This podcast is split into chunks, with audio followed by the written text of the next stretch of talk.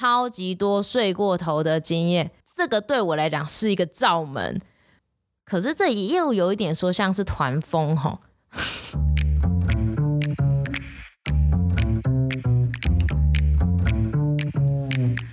Hello，欢迎来到 Very Real 但不正经的户外平台，这里是户外人说说。Hello，大家好，我是 Edison 九空美少女。继上一集，我和始源分享了新手五四三的鸟事，受到广大山友们的回响跟共鸣啊。有一些山友呢私讯我说：“天哪，我以为我是那个 lucky one，遇到这么多的瞎事或者是新手令他崩溃的问题。”那也有一些山友回我说。怎么可能？太瞎了吧！这个不可能啊！你们自己瞎掰的吧？太瞎了，他不可置信。在聊天的过程中呢，不免俗，我也会被他们问说：“诶，那美少女一直讲人家，你有没有遇过真的超夸张的事？”Of course，当然有，好吗？我又不是天生生下来就会爬山。每个人都是从菜鸟新手开始，慢慢学习一些经验啊，或者是听一些长辈去修正自己的想法或看法的。所以这一集呢，就是我的告解大会，没有人跟我一起录音，我就独自的在麦克风前忏悔，我曾经发生过极度夸张的事情，也顺便呢跟当时同时的友人们小小的悔个系列啦。那我就举几个我自己觉得还蛮经典的事情。第一个呢，就是我曾经把蜘蛛炉、蜘蛛炉、蜘蛛炉弄爆，是不是觉得非常纳闷？蜘蛛炉怎么样子弄爆？那一次呢，我和朋友一起去侠客罗古道两天一夜，在十一、十二月这个时候啊，充满了枫叶。满山火红的枫叶林算是这一个步道蛮知名的时间点，所以我和山友们就决定要去那边提前庆祝圣诞节，耍废又有森林感又充满意义的一个活动。自己说，所以我们就准备了意大利的那种千层派啊、披萨、炖牛肉那种比较西式的一个食物。还准备了圣诞交换礼物。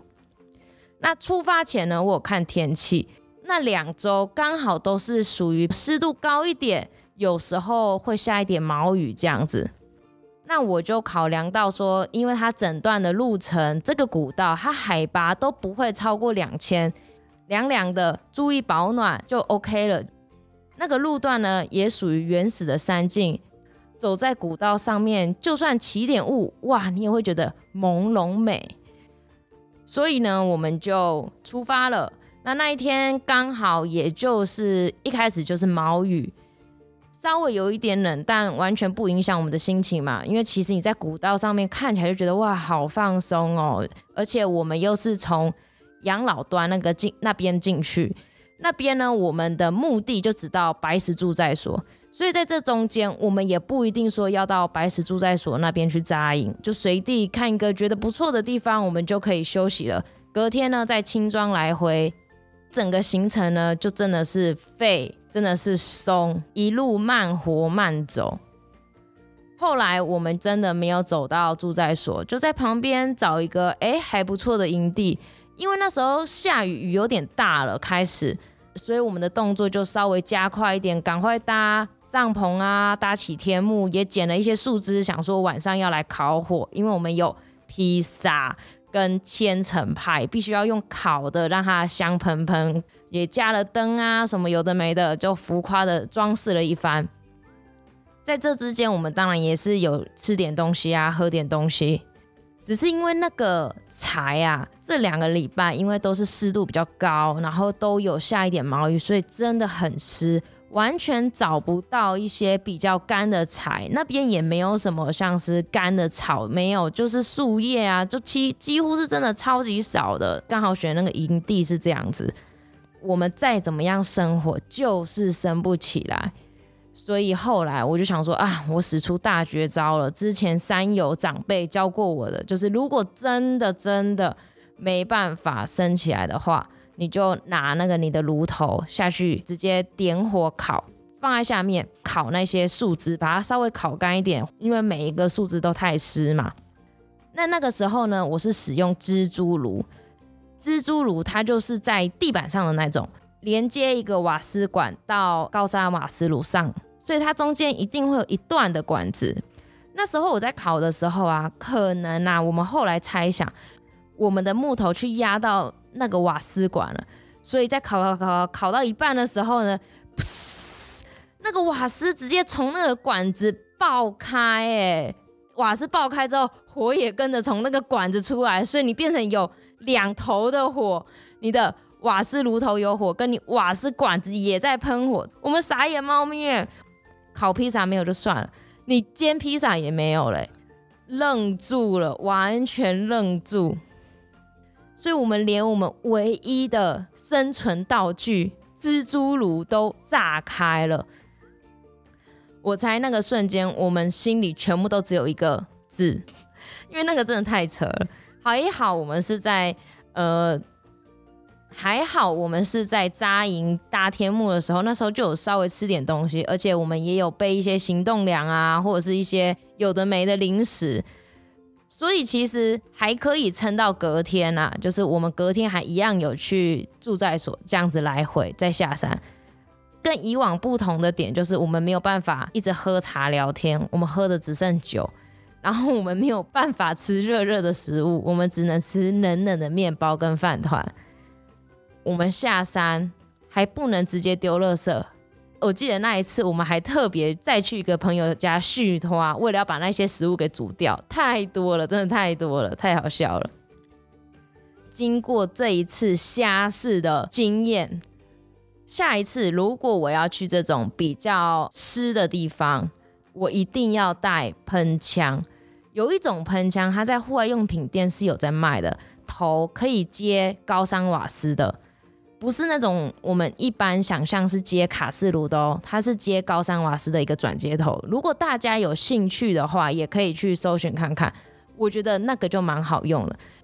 不过在生火这方面呢，我们也当然会遵守无痕山林的做法，当然尽量啦，不要去造成一些森林的破坏。可是你问我下次我还会不会生火？可以的地方，我当然会生火，因为有火就有生命啊。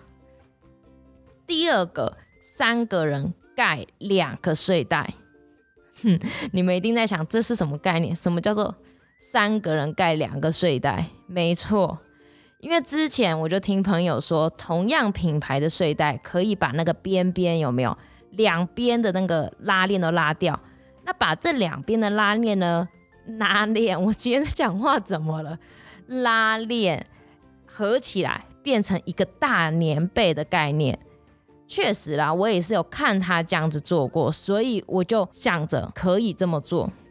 那有一次呢，我和两个朋友，我们总共三个人要到小心一地去耍废野营，当时他们没有装备，我身边呢刚好也就有两个迪卡侬的睡袋，所以我就想说，好。两个变成一个，我们就省去去租或去买的这个麻烦的一个点。天气感觉也还不错，不会到很冷，不会下雨。基本上只要保暖的衣服也带得够多，应该是可以度过晚上吧。我是这样子想的。好，那我们就很开心的又到了山上去了。殊不知我在山上，我怎么样都没有办法把两个睡袋变成一个大棉被。超级怪耶，我也觉得很怪。我明明就看他这样子做过啊，为什么我做就不行？中间那一个人超可怜的，因为他中间有时候睡一睡，那个接缝有没有就直接 咻，慢慢的被我们拉开、拉开、拉开，他就超冷，直接接地气，也不知道接地气来，还有蛋壳。所以后来呢，刮刮刮刮到天更，还好，就真的是我们的保暖衣物有带的够多。后来下山，我就想想检讨了一下，觉得这真的是超级超级不正确的观念。每一个人本身就要有自己的装备，而且租一个睡袋也不贵啊，两百五、三百块而已。不能因为之前的不对的观念而去合理化现在的行为。好，那第三个呢，就是常常睡过头。我真的太佛系了，我走山除了就是不喜欢逼自己之外，也要睡饱饱，精神好，吃爽爽。所以我们的出发时间永远会 delay 个半小时至一个小时，常常说，哎，我们宁可摸早黑哈，也不要晚黑哈。好哦，那四点半起来，五点天亮了，摸半个小时就好了哈。到了隔天，哦，大家睡得跟什么一样啊？说好四点半出发，变到五点半出发。太阳已经起来，外面天空已经亮了，我们才啊啊要起来要起来了，赶快振作，赶快收东西。这样有一次就也很扯，我跟朋友在桃山外面扎营，那时候我们有跟协作搭伙，所以他会准备我们的晚餐跟早餐。早上吃完的时候，我们会去克拉叶，所以那一天早上会比较早起来吃早餐。我已经忘了是几点了，我只知道协作小 B 他真的是受不了了，直接在外面在他的厨房那边大喊：“美少女起来吃早餐啦！”叫了好几次，因为我们整团的人都睡死在帐篷里面了，没有一个人出来吃早餐。他就想说：“啊，不是说好要吃早餐吗？还叫我这么早起来煮给你们吃，结果煮完等了半小时至一个小时，没有人出来。”还有一次，我跟山友去玉山，那时候我们是开车去，所以在水里到塔塔加这段路，它是有管制的，就是每天的下午五点到隔天早上七点，它才会放行。这中间它是管制起来是没有办法去通行的。那我们当时也是想说，好，那我们就呃早点去，然后去那里等。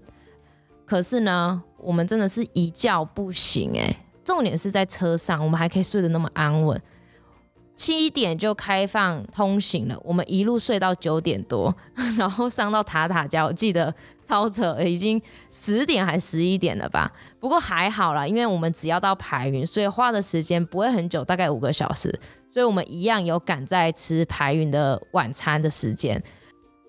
其实我现在想一想，睡过头很像也还好，也没有抵累到后面的行程，是我们出发的时候延迟了这样。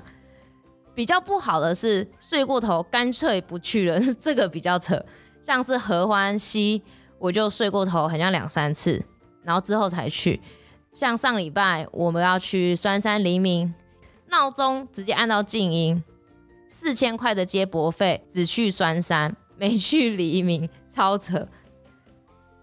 所以呢，同整以上超级多睡过头的经验，这个对我来讲是一个罩门。必须要跟我所有的伙伴们确定好时间，大家一起调闹钟，不要调到静音。可是这也又有一点说像是团风吼。我现在还在合理化自己的行为，没有啦，就是要看你跟什么样子的团，依照每个不一样的山友们去调配自己的生活作息，我觉得这还蛮重要的啦。像我睡过头，我一定只能说，哎、我其他朋友也睡过头，不止我，好不好？第四个就是离线地图没有按到下载。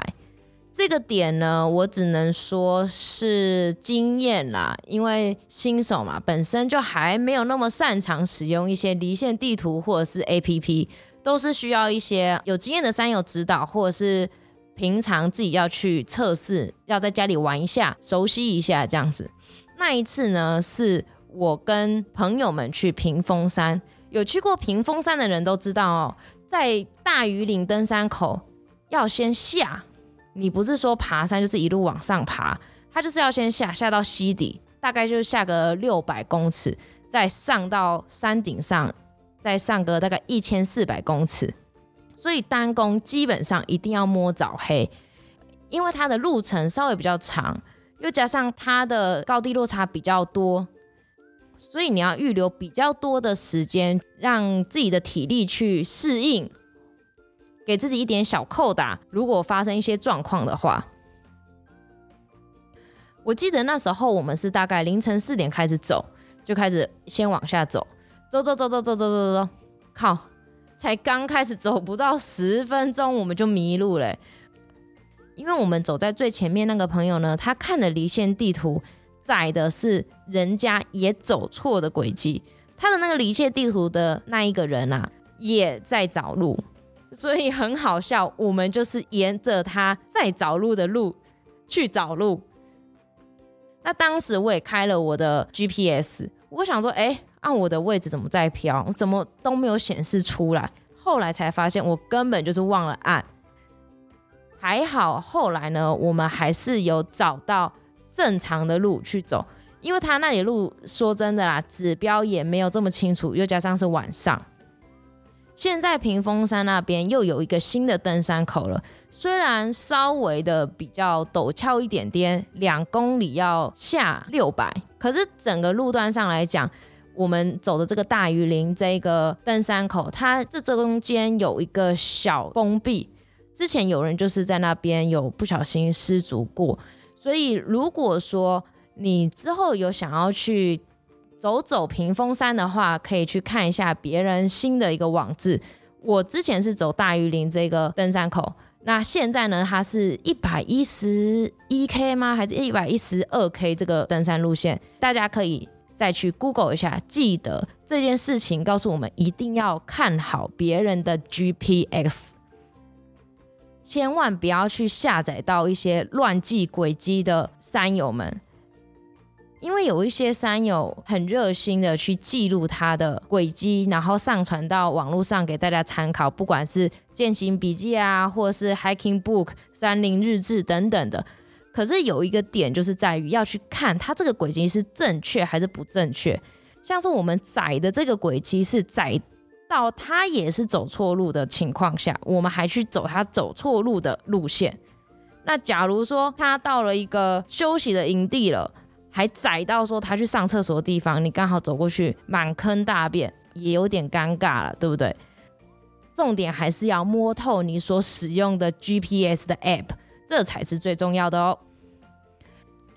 那以上呢，是我自己本人 Alison 曾经遇过的超级瞎事，必须再次跟大家强调，登山呢一定是有风险的，在山上前要做足功课，才能去应付应对一些突发状况，千万不要像我一样，曾经很合理的脑补不合理的事情，所以有问题你可以去问呃带队的向导。或者是有经验的山友都可以。如果真的都不知道问谁的话，上网去问 Google 大神。你不要怕说去被轰，各个山友他们都可以给你他们的经验、宝贵的意见。